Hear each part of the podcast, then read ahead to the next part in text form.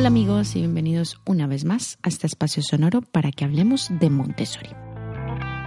Yo soy Patricia y hoy en el episodio 16 seguimos hablando con Lucía Suárez, guía mi especialista en neurociencia, sobre imaginación, juego, creatividad y su conexión con Montessori. ¿Nos acompañan?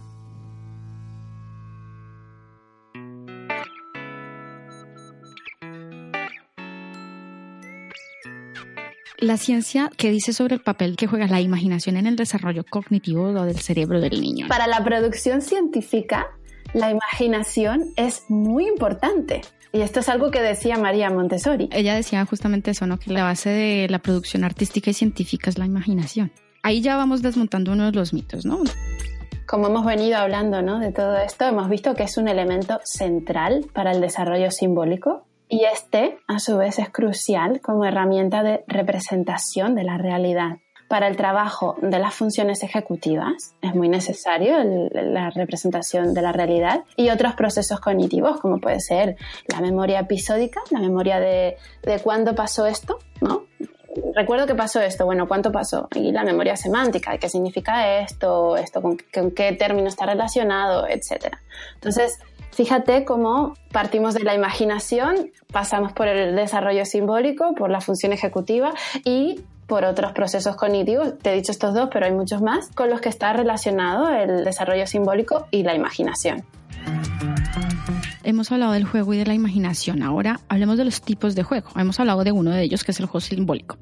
Investigando por ahí, me encontré una clasificación del juego en un post precioso de una página que me encanta, que se llama Born to Be Punk, que es un blog de una amiga muy querida de, de Katy, la Tita Punk. Yo realmente se los recomiendo un montón. Justamente cuando estaba preparando el capítulo salió ese post, donde ella habla de una clasificación de los juegos según ESAR, E-S-A-R, que es un sistema de análisis psicopedagógico en donde clasifican los juegos o los materiales, digamos, de una ludoteca o en general en cuatro tipos de juego. Entonces están los juegos de ejercicio, simbólico, de ensamblaje y de reglas. Además de esa clasificación, este método o este sistema de análisis también mm, los clasifica en cinco fases, que son la interacción cognitiva, motriz, social, lingüística y emocional del juego y del jugador. Y está basado en la teoría de Piaget. Entonces, el juego de ejercicio, que son juegos de movimiento o de repetición, que son placenteros porque son, sus resultados son inmediatos, o sea, son sensoriales y de manipulación.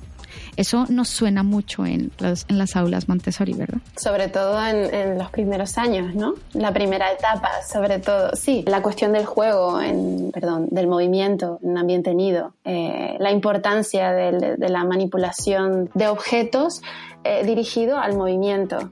Sí, bueno, ya luego en casa de niños también, pero, pero no sé, me, se me activó la idea del, del nido y, y, de la comunidad infantil. La comunidad infantil, de todas maneras, en casa de niños seguimos teniendo los materiales sensoriales. Claro, aparecen en casa de niños los materiales sensoriales que ya representan cualidades de la realidad, de forma aislada, claro. Luego la siguiente clasificación es el juego simbólico, que son juegos pues que ya hablamos, que a los que se le atribuyen significaciones o funciones a objetos que simulan situaciones, ¿no? De la vida adulta o bueno, lo que ya hablamos y son los típicos juegos donde hay presencia de personajes ficticios o juegos de roles, que es lo que hemos hablado del juego del como sí. Hagamos de cuenta que somos la mamá o no, o sí, eso es un típico juego, digamos, de rol. Luego están los juegos de ensamblaje, los juegos que son cosas para encajar, apilar, juntar, sobreponer, de construcción un poco, eh, de montaje. Esos también tienen una especial influencia en, el tema de la función ejecutiva. sí, también implican un desarrollo de la misma.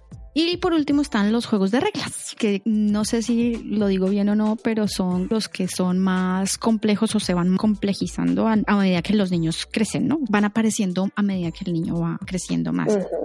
Entonces, los típicos juegos de reglas, un juego que tiene una serie de instrucciones o unas normas y están encaminados a la consecución de un objetivo.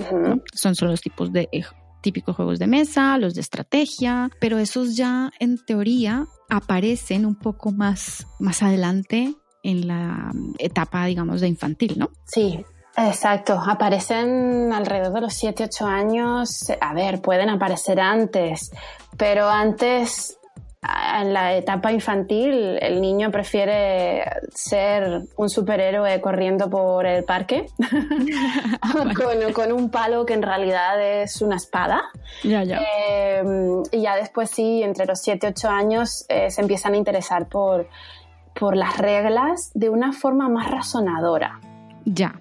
O sea, no quiere decir que no jueguen juegos de reglas antes, pero la razonan mejor las reglas un poco más grandes. Exacto, es la mente razonadora que la llamaba María Montessori o de función ejecutiva. Ya está más desarrollada. Entonces, tiene un alto componente simbólico. Ya está trabajando a un mejor rendimiento y disfruta de su desarrollo. Entonces, este tipo de juegos es muy llamativo. De hecho, también es una manera de, de entender el funcionamiento de la sociedad desde un punto de vista más lógico. Es decir, yo estoy intentando comprender por qué esta regla es así.